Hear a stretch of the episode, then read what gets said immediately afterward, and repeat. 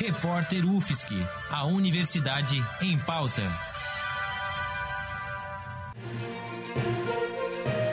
Cobertura especial Covid-19. Olá, ouvintes da Rádio.UFSC, aqui quem fala é Giovanni Veloso e trago mais informações sobre o coronavírus no Brasil na tarde desta sexta-feira, dia 20 de março. Em São Paulo foram confirmadas já nove mortes pelo coronavírus. Quatro foram confirmadas hoje na capital paulista e, segundo nota do governo de São Paulo, os pacientes tinham comorbidades, ou seja, doenças paralelas em relação ao coronavírus e foram atendidos em hospitais privados. No país todo, já se somam 11 mortes pela Covid-19.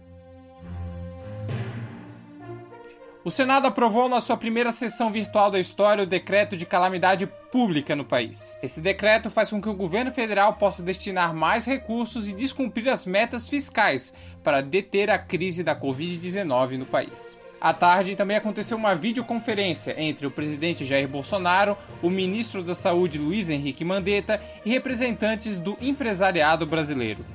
O ministro afirmou que para os próximos 30 dias, o sistema de saúde do país pode suportar razoavelmente bem o volume de casos, mas que no final de abril o sistema entra em colapso. Mandetta sugeriu ampliar as ações de isolamento de pessoas, principalmente de idosos, para conseguir conter a difusão da pandemia. Também na videoconferência, o presidente Jair Bolsonaro falou de um extremismo de atitudes dos governadores de estado, que estão, na visão dele, fazendo parar a economia para depois jogar a responsabilidade nele. Hoje, a Bovespa fechou em queda de 2,31% e a última previsão do governo para o crescimento anual do PIB saiu de 2,1% para 0,02% neste ano. O governo confirmou que a iniciativa privada tem fornecido propostas de atuação e, entre elas, há o pedido de desburocratização urgente e de flexibilização trabalhista emergencial no país.